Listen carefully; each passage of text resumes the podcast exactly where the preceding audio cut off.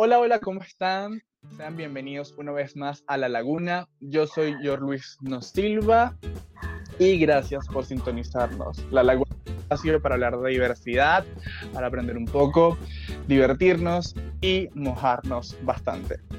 El día de hoy me acompaña Rancés Gouveia. ¿Cómo estás, Rancés? Todo bien, bien, gracias por la invitación. Rancés es psicólogo, emigrante, venezolano y además es promotor de la salud mental y el bienestar emocional. Pueden seguir su trabajo en su cuenta arroba me.armsaludable. Y bueno, ¿por qué traje a Rancés hoy a tomarse unas piñas coladas frente a la laguna? Pues porque el tema de este episodio va muy ligado pues a la salud mental y es la endomofobia o la LGBTfobia o esa LGBTfobia internalizada. Y bueno, precisamente Rance va a contarnos un poquito más de, de qué es esto de, de, la homofobia internalizada. Bueno, eh, como toda, es, es, un proceso de, de discriminación que, que, tiene, tiene un fuerte componente de prejuicio que, que, que, bueno, es un rechazo explícito a un grupo o, a ciertas actitudes o pensamientos. En este caso de la, de la endomofobia es un rechazo negativo y explícito a todo lo que tiene que ver con, con el mundo LGBTI.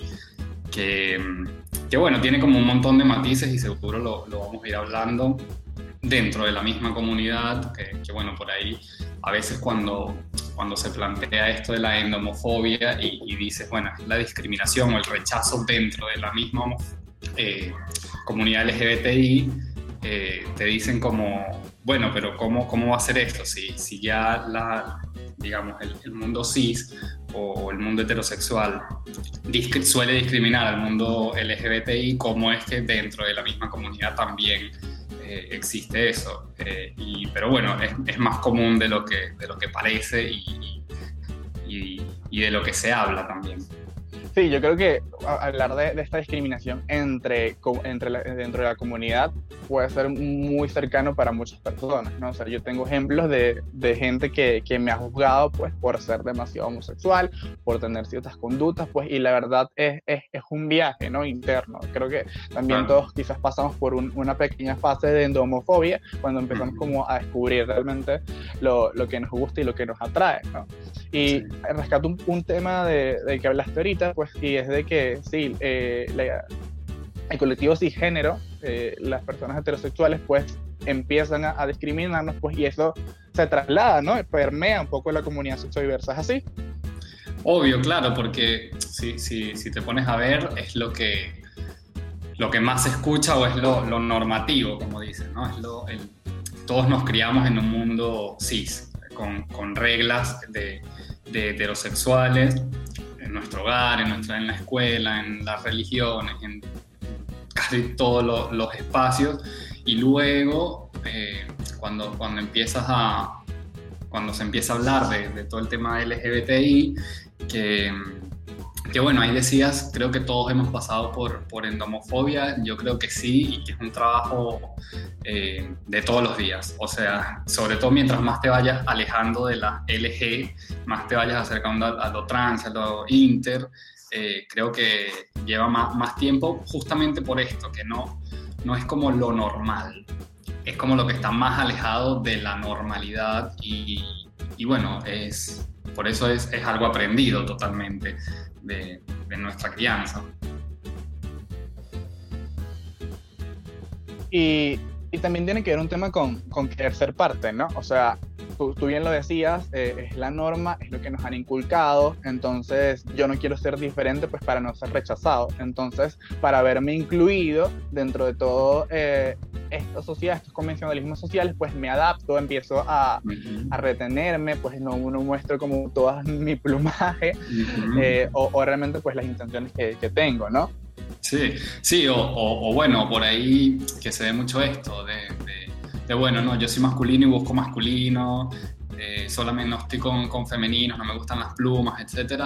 Eh, también tiene que ver un poco con, con, esto de, bueno, por ahí soy desviado y soy rechazado de, la norma del grupo, pero dentro de eso trato de parecerme lo más que pueda a, ese grupo, al, mundo heterosexual, ¿no? Entonces es, bueno, no soy un macho porque, eh, no, por ejemplo, soy activo, soy, soy el, el, hombre de la relación dentro de todo. Entonces es como repetir las reglas eh, del mundo hetero en, en, la comunidad LGBTI, porque si te pones cuando, cuando lo dices y cuando lo piensas un poco, pareciera que no tuviese mucho sentido, pero bueno, no siempre la, las actitudes y, las creencias tienen demasiado sentido. Son, son cosas que aprendemos y, que vamos repitiendo eh, como en automático también. Y esa repetición pues puede llegar a, a, estar de por vida, ¿no? O sea, hay muchos casos de personas que llegan a casarse, eh, tener matrimonios heterosexuales, pues cuando realmente están como reprimiendo todas sus conductas. Bueno, también tenemos el caso de eh, Caitlyn Jenner,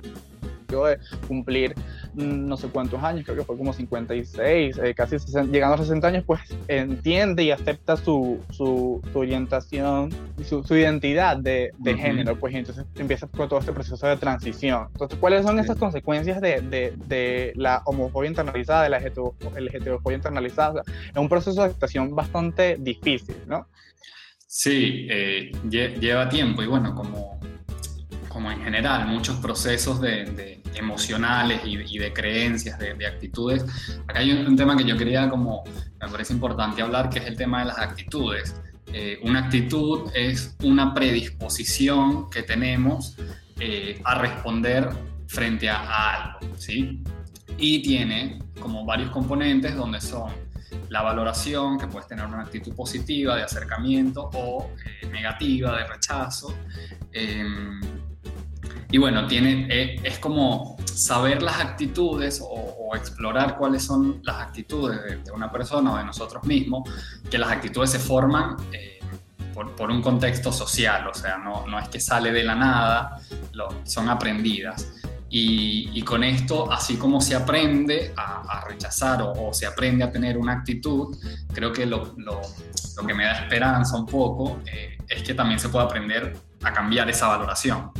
O sea, y, esto que, que, por ahí puede llevar años a uno incorporar o, o ver cómo funciona esto de la endomofobia y, o a qué le estás teniendo rechazo dentro de tu propia comunidad, eh, aunque lleve años, creo que, que, lo que da como una luz al final del camino es que se puede aprender eh, a, tener un acercamiento más positivo o a modificar esa actitud, esa creencia que, que te hace responder de una manera prejuicio y discriminando eh, a otras personas que, que, al final comparten más que de tu mundo que, que todos.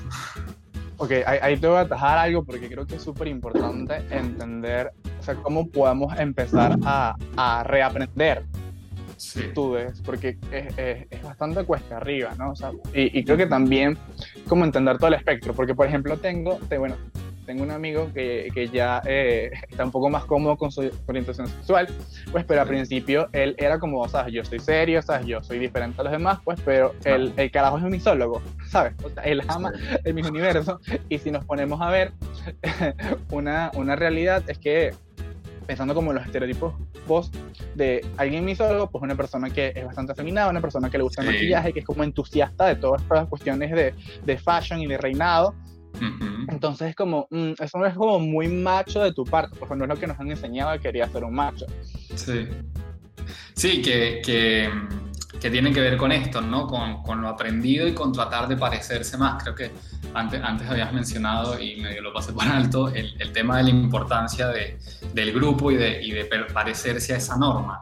Somos seres sociales o sea, no, no, no vivimos aislados eh, completamente, eh, a pesar de que ahora en pandemia todos estamos un poco más aislados, pero sin embargo eh, nos creamos en sociedad, nos creamos en un contexto y lo, lo, lo, que nos rodea es nuestro punto de referencia para saber si lo que estamos haciendo está, está bien o, está, o no está tan bien.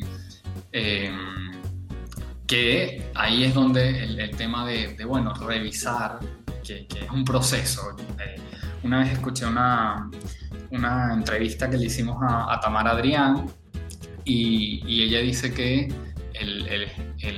cuando ella se descubrió, o sea, es como un redescubrimiento, más que aceptación, es un, proceso súper doloroso el descubrir que no eres igual a, la norma o que, o que estás desviado, por, por decirlo de una manera.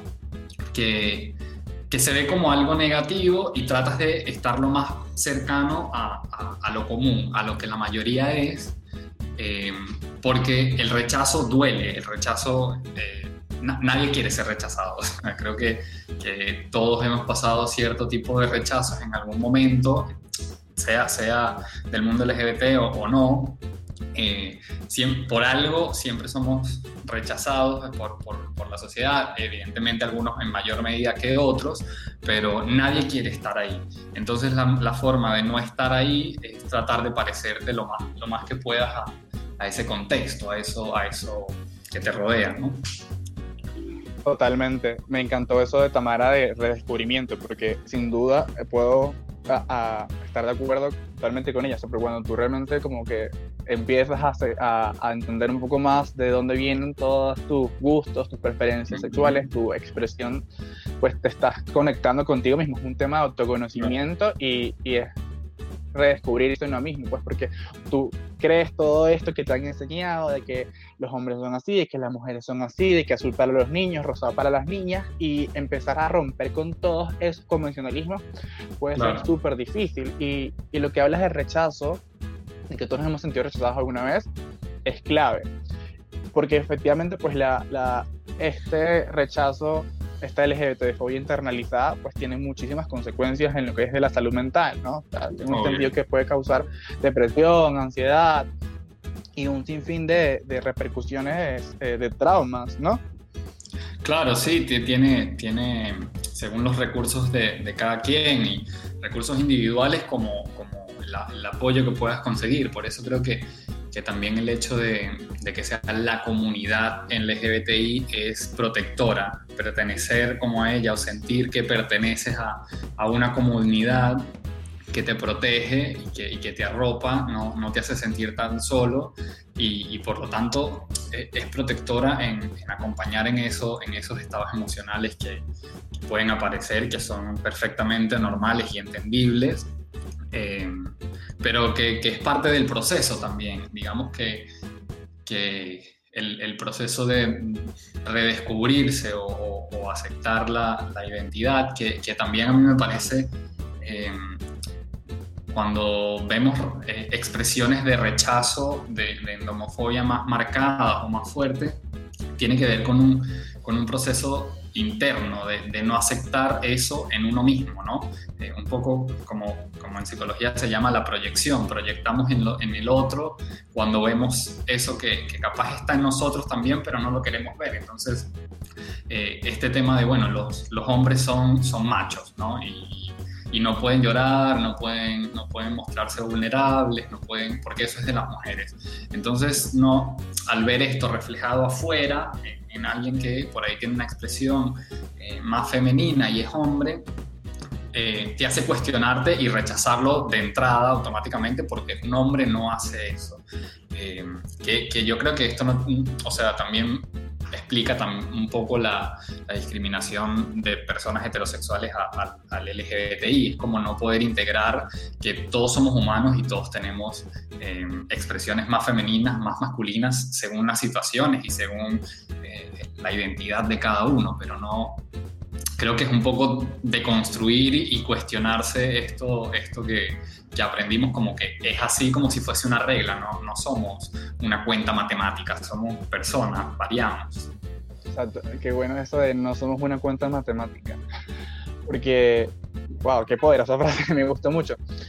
Y, y, esto de que hablas de rechazo a esas actitudes femeninas, de, o sea, como que desnuda nuestro nuestro machismo como sociedad, o sea, en Venezuela latinoamericanas, pues hay una cantidad de misoginia que, que trasciende, o sea, no solamente como el rechazo a la mujer, pues, sino el rechazo a lo femenino, porque lo femenino es débil, y esto lo extrapolo, pues, a, a la comunidad LGBT, pues es lo que tú decías, pues de querer meter todas estas reglas heteronormativas pues, a, a, mi realidad.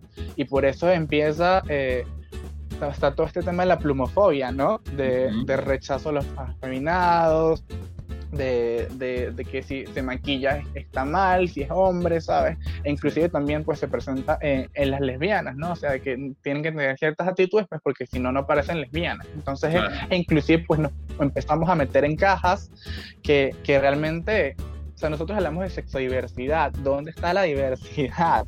Sí. ¿Sabes? Creo que hay que aceptar también eso. Total, pero no, no, es fácil. Yo creo que partir de, que no es fácil aceptarlo, eh, también te hace empatizar con el otro, porque, porque como entender que a nosotros también seguro nos ha costado y nos cuesta aceptar ciertas cosas dentro del, mismo mundo, es lo que permite también que, que puedas tener un impacto cuando tú conoces a alguien o alguien de tu grupo de amigos.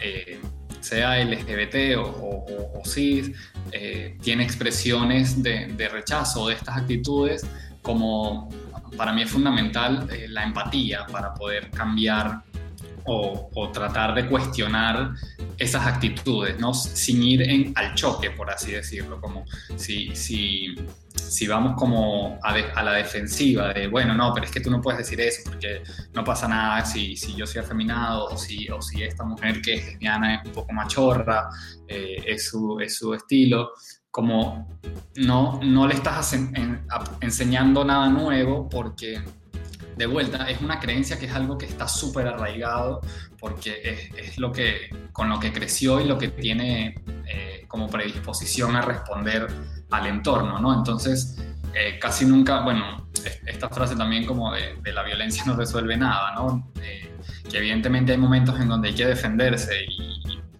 y, la violencia puede ser un, mecanismo de defensa, pero cuando digo, es, la, la, intención es cambiar tu, tu, entorno social o tratar de tener un impacto en tu familia o en tus amigos, etcétera, creo que partir de esta base, que, es algo difícil de aceptar y, y, de cambiar, tiene como más probabilidades de éxito en el, en el futuro, ¿no? Ok, muy bien me gusta eso. Aceptamos que es algo difícil, pues inclusive, o sea, si es difícil para uno que lo está viviendo, o imagínate para todos los demás, pues que son ajenos a, a esto, ¿no? Entonces, ¿cuáles son las herramientas que, con las cuales nosotros... Ajá.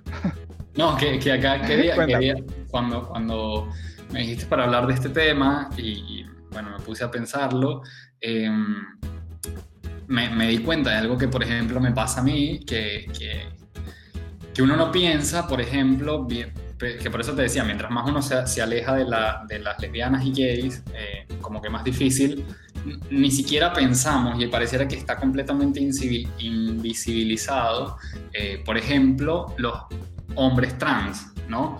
Eh, ni se habla, o sea, es como dentro de, de esta misma comunidad nosotros mismos somos, o sea, repetimos ese machismo, ¿no? Como, bueno, de, hecho, bueno, seguro sabes, está el, show este de RuPaul, que, que son hombres trans, eh, drag, que hacen drag, y hay algunos que son trans, y como que se habla un montón porque son hombres, pero no, no hay ninguno, y el tema es cuando se invisibiliza, invisibiliza por completo, ¿no? Ni siquiera pensamos y ni siquiera se habla de los hombres trans con tanta, eh, con tanta naturalidad, con tanta frecuencia. Sí, eh, bueno, de hecho, em, los episodios anteriores a, este van muy de la mano de, la representación que tenemos como, como, comunidad dentro de los medios, ¿no? Y uno de los colectivos más eh, invisibilizados pues, es el colectivo trans. Estoy totalmente de acuerdo con lo que tú dices, o sea, eh, e inclusive pues ellos deberían estar en, un pedestal si nos ponemos a pensar de quiénes fueron los que empezaron las protestas de Stonewall, ¿no? Que fueron personas trans, mujeres trans, entonces, que nosotros como empecemos a invisibilizar eso dentro de la comunidad, pues dicen mucho de, todo el trabajo que tenemos por recorrer.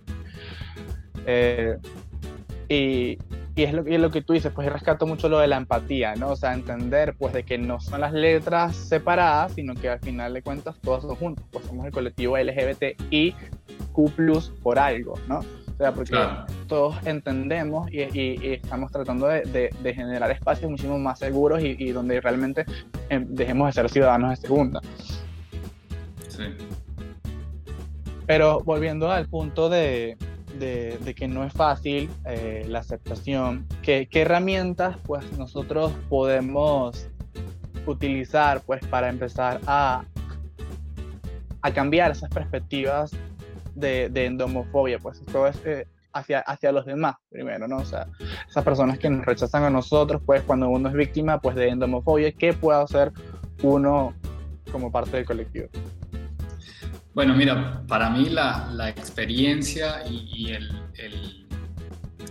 el, documentarse, el, sal, explorar, buscar cosas nuevas, como las nuevas, aprender, digamos, como nunca perder este, este interés por, por aprender y por conocer cosas nuevas, creo que es lo que te permite darte cuenta de que capaz no es como, como en tu casa o en, o en el colegio te enseñaron, ¿no?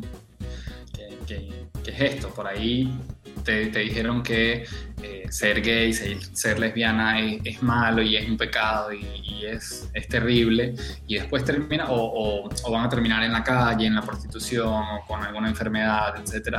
Y después cuando empiezas a conocer gente que está dentro de, ese mundo o tanto personalmente como, como eso, lo que decías, a través de los medios. Eh, yo creo que que el, programa este de, de, RuPaul ayuda un montón en, en ese sentido de, de, visibilización y de poner en, en cuestión eh, este tema, ¿no? Que, que si no se habla, no, no hay posibilidad tanto de cambio, porque no, no podemos darnos cuenta de que tenemos un rechazo hacia, hacia algo si no sabemos que ese algo existe ni siquiera, ¿no? Vamos como, como en automático. Entonces, eh, a mí me parece que, que el, el informarse, el buscar, el no quedarse con, con, que algo ya está preestablecido, porque, porque bueno, la vida cambia constantemente, no, no, no es fija de vuelta, no, no hay una regla y por ahí eh, lo, que, lo que te sirvió en el pasado no, no, ya, no, ya no, no es útil en este momento. Entonces, creo que, que, eso es algo em, importante de, de, hacer como un ejercicio que, que, no para nunca. Yo creo, tú, tú lo dijiste, eh, hay, personas que les lleva toda su vida aceptar cierta identidad o, sus rechazos a, la colectividad y, yo creo que nunca, nunca, nunca paramos de, aprender a qué cosas le rechazamos y qué cosas aceptamos en, nuestra vida. Me gusta mucho eso de, buscar más, pues de, desaprender esas, esas conductas que, nos limitan, ¿no? Por ejemplo, una experiencia personal, la anécdota, para el cumpleaños de un amigo, pues él quería hacer una carrera drag, inspirada en este programa de RuPaul, y, pues todos como asumimos ese pedo, pues, y, o sea, vamos a hacer drag, obviamente con nuestras posibilidades, pero te da como otra perspectiva, ¿no? O sea, efectivamente, pues como crear un personaje, eh, maquillarte, como que empiezas a entender un poco, un poco más. De hecho, hay, hay un canal de YouTube llamado Dem que agarra como estas personalidades súper eh, famosas, pues, y agarra también estas drag queens que también son famosas y como que las une para que le haga una transformación drag. Y creo que es efectivamente eso, no sé, cómo empezar a, a invitar a y romper con todas estas estas creencias, como empezar a visibilizar eh, otro tipo de cosas. No, yo, yo creo que, perdón, que, que genera mucho miedo y, y, lo primero es contactar con ese miedo, porque el miedo es, es una, una emoción que todos tenemos como, como, como individuos y, y, es algo que no, es una emoción que nos, nos pone alerta frente a un posible, a un posible ataque o, o, o algo que nos podría perjudicar, ¿no? Eh, que, pero con, con, el miedo pasa algo que o te hace huir, ¿sí? como respuesta, o, huyes y te alejas, o te paraliza. Em, y creo que, que, con esto pasa, pasa mucho, ¿no? Te, te paralizas o, huyes y pasas después a, a, la rabia y a la agresión en, en algunos casos. Em, pero es por miedo, por desinformación también, porque te paraliza y, y no te permite conocer y ver que de pronto eso que, que, a lo que le tienes miedo, rechazo, no es tan terrible como, como lo pensaste al principio. Ah, hay una gran filósofa eh, que tiene una frase que dice, eh, es normal que le temas a lo que no conoces, y esa filósofa es Shakira. eh, claro, que ahora es filósofa, ¿no? Estudié el curso. Hey, eh, Shakira siempre ha sido filósofa, es cuestión de escuchar sus canciones, usted escucha las letras y hay una cantidad de sabiduría Pero lo que dice realmente es cierto, ¿no? O sea, esto va muy a todo lo que tú dices de, de, tratar como de vencer ese miedo, pues, para que no se convierta en agresión. Porque, bueno, eh, para nuestros podcast escuchas, en el año 2016, no sé si recuerdan, ocurrió el atentado de Orlando en la discoteca Pulse y hubo varios artículos que, que, que, estudiaron esa posibilidad de que efectivamente el atacante, terrorista, eh, haya eh, eh, sufrido de, de, homofobia internalizada, ¿no? O sea, de hecho, hubo testigos que decían que, que lo habían visto varias veces en, en Grindr, que lo habían visto varias veces inclusive en la discoteca Pulse, o sea, que era así, cliente, ¿no? Entonces, es eso, pasar del miedo a la agresión y, y que, que, que, cuesta arriba se puede ver este tema, ¿no? Sí, obvio. O sea, sí, no, no, solamente... no.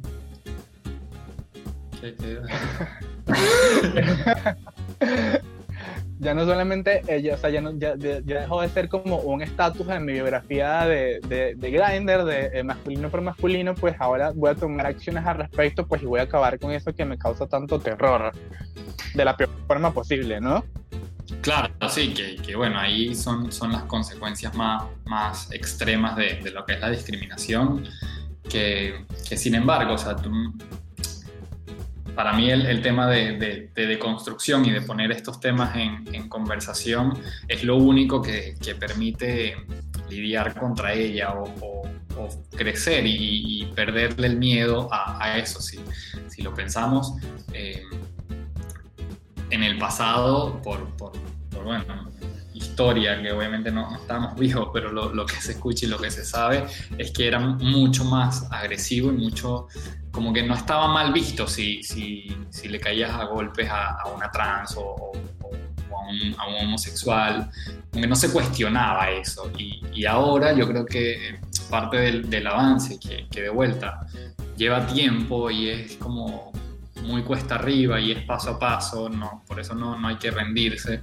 pero pero se ha avanzado muchísimo al respecto, ¿no? De pronto no con todos los miembros de la, de la comunidad, pero, pero por ahí vemos que, que por ahí es más cuestionado ahora eh, el hecho de, de, si se agrede a alguien por su, por su orientación sexual, ¿no? O este mismo, este mismo evento eh, fue generalmente eh, visto como una catástrofe y no, no aplaudido, como porque evidentemente y, y en la sociedad latinoamericana siempre vemos eh, comentarios más de rechazo cuando, cuando, cuando, de hecho en estos días, bueno, yo, yo ahora vivo en Argentina y hubo una, acá el mundo, el mundo LGBT y trans está como más avanzado que, que, en Venezuela, están las leyes y de hecho se puede, puede haber resignación de nombre y de sexo en el documento, lo cual eh, en el DNI, en el, como la cédula, digamos, lo cual es un avance importante, aunque parezca una tontería,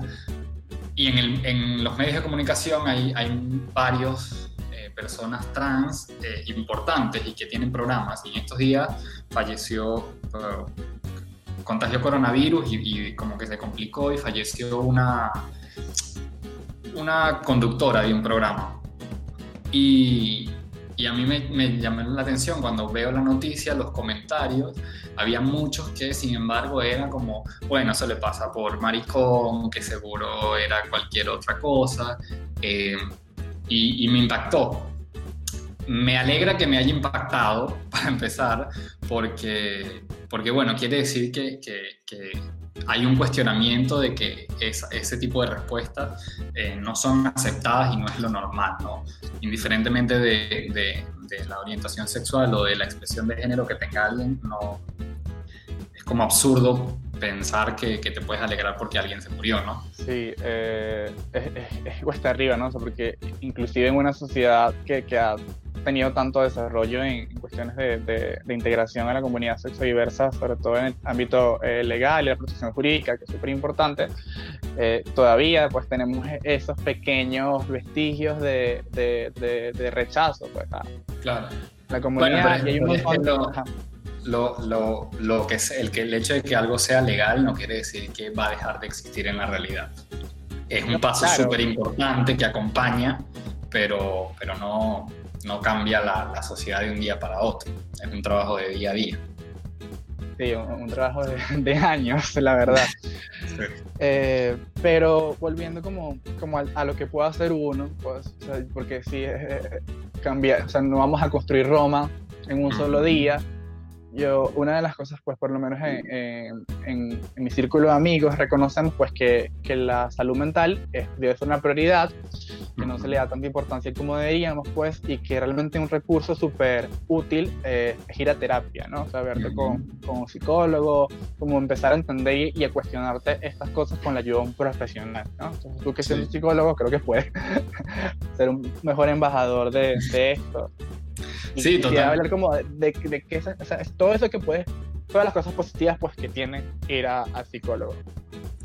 Bueno, en general, sea, sean personas de la comunidad LGBT o no, eh, creo que, que, es un espacio que es invaluable porque, porque es donde te permite, mediante una, una conversación que parece, parece una conversación común que puedes tener, eh, sin embargo, hay, digamos, cierta...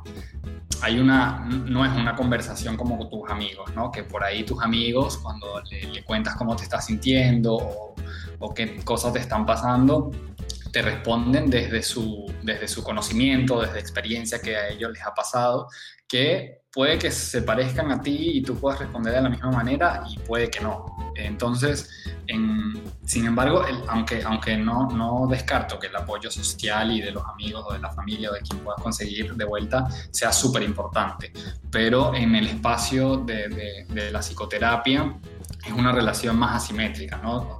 Donde las respuestas no están dadas desde, desde lo que me pasó a mí o desde lo que le pasó al psicólogo, sino de, un estudio científico de qué cosas pueden servir.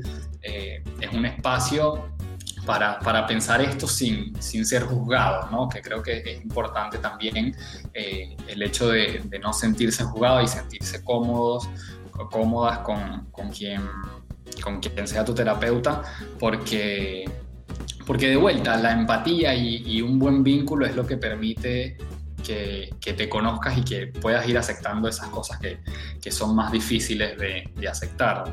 Y, y, otra cosa también que, que, suele pasar, que muchas veces, eh, y, bueno, que a mí, a mí en lo personal me pasó, eh, empecé a asistir a terapia por, eh, porque no podía aceptar el, el, tema de mi homosexualidad y, y, después me di cuenta, o sea, era como asistir, y esto es algo que quiero dejar claro, como asistir porque había algo mal en mí. Y después en terapia te das cuenta de que no eres tú el que estás mal, es la sociedad o es lo que aprendiste, es eso que te, que te inculcaron lo que, lo que está mal. Pero, y, a partir de ahí, de reconocerlo, es que puedes empezar como a hacer cambios después en, el entorno, ¿no? Y, en tu familia, cómo te puedes impactar diferente y te relacionas de otra manera con tus amigos. Eh, pero bueno, es, es, un, es, un, trabajo de, de, de, paso a paso, pero que hay que hacerlo, vale la pena hacerlo. No, totalmente. Y yo también soy, yo soy súper embajadora de que, de que vaya un psicólogo, porque a mí me ha ayudado, pues, yo, yo he tenido la oportunidad, pues, de estar en distintos procesos con, con psicoterapeutas, pues, eso sería muy parecido a ti, pues, a mí me llevan al psicólogo, pues, cuando mis papás descubren, pues, mi orientación sexual, pues, muy preocupado, está, todo está bien, súper chévere, pues, pero creo que muchas de las cosas positivas, pues, que puede eh, inculcarles a ellos y, pues, y también... Eh, tener esas herramientas pues para salir al mundo, ¿no? O sea, porque uh -huh. realmente es un mundo cuesta arriba pues para la comunidad diversa, pues y entonces te como unas herramientas de eh, autoconocimiento, de reforzar tu autoestima, también del autorrespeto, claro. ¿no? O sea, entenderte sí. cuál es tu valor, ¿no? Sí. Y, y sí, pues... eh, fíjate que ahora me, me estoy acordando que creo que la semana pasada recién, en México eh, vetaron que el, hecho de las, terapias para la conversión heterosexual, que eso no existe y es una estafa y, va contra los, derechos humanos totalmente, eh, pero es algo que, también es, es, esto que dices, ¿no? Los papás suelen llevar a sus hijos a, terapia como para que los cure ya no, ya no sean... Eh, ya no sean homosexuales o ya no pertenezcan a la, comunidad, eh, lo cual es absurdo y, aunque sea doloroso de vuelta el miedo y, y lo, lo, tristeza que puede generar esa, esa pérdida, porque en cierto sentido es una pérdida a unas esperanzas que se tenían, a, un plan de vida o, sí, a una carga que se tenía ahí. Eh, es un duelo que hay que vivir, pero, pero que al final tiene, tiene como resultados muy, muy positivos. Sí, eh, y, y, bueno, aquí rescato también la importancia de los medios. Si no lo han visto, pues un poquito de spoiler alert en la Casa de las Flores. La última temporada, pues vemos un poco esto de, de cómo los padres, todavía inclusive después de años, hay un personaje que es abiertamente LGBT, que es ciego, entonces los padres aún tienen como la esperanza de que eh, el niño vuelve a casa con, con, una esposa, pues inclusive Diego también se cuestiona eso por querer ser aceptado, por querer pertenecer, Y, y, todo este proceso de descubrimiento, ¿no? Y hay otra frase, pues de un personaje icónico de, la Casa de las Flores, que es Paulina de la Mora, que dice que la homosexualidad no es una enfermedad, la homofobia sí. Y creo que eso engloba todo lo que hemos estado conversando en el episodio de hoy, Ramsés. Ya para cerrar, con algunas cosas que dijiste, algunos tips súper importantes.